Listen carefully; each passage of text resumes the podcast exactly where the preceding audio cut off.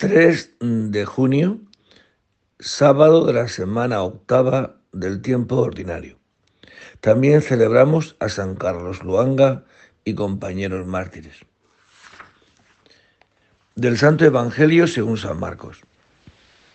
En aquel tiempo Jesús y los discípulos volvieron a Jerusalén y mientras éste paseaba por el templo, se acercaron los sumos sacerdotes los escribas y los ancianos, y le decían, ¿con qué autoridad haces esto? ¿Quién te ha dado semejante autoridad para hacer esto? Jesús les replicó, os voy a hacer una pregunta. Si me contestáis, os diré con qué autoridad hago esto. ¿El bautismo de Juan era del cielo o de los hombres? Contestadme. Se pusieron a deliberar. Si decimos que es del cielo, dirá, ¿y por qué no le habéis creído? Pero ¿cómo vamos a decir que es de los hombres?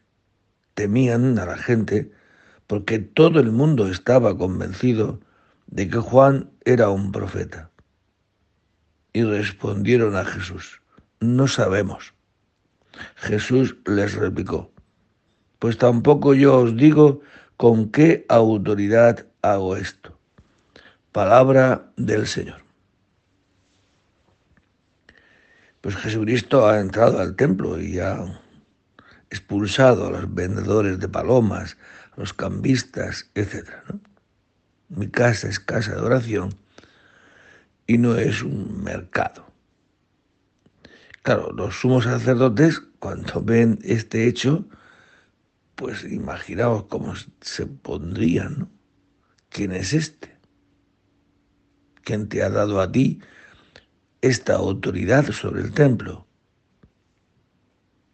Porque además los sacerdotes se tenían que ellos eran toda la autoridad. Y Jesucristo no fundamenta su autoridad sobre sí mismo, en que mi Padre me la ha dado, sino que le va a ayudar y le hace esta pregunta. ¿El bautismo de Juan era cosa de Dios o de los hombres? Astutamente, evidente, no responden, porque ellos entienden que si dicen que es de Dios, pues porque nosotros no le hemos hecho caso. Y si decimos que no es de Dios, pues toda la gente que sigue a Juan se nos echa encima, ¿no?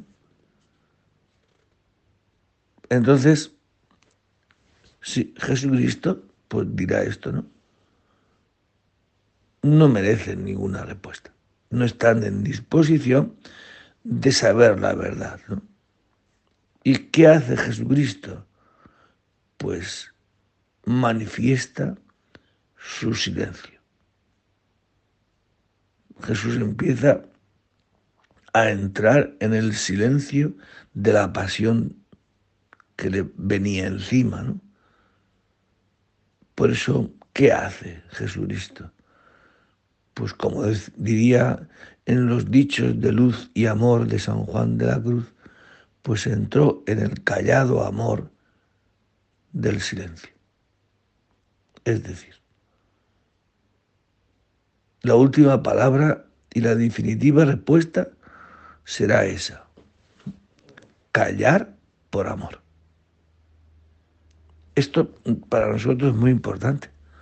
¿Cuántas veces si por amor tengo que callar ante distintas ofensas o ante distintos insultos y responder con amor con el silencio, como hizo Jesús?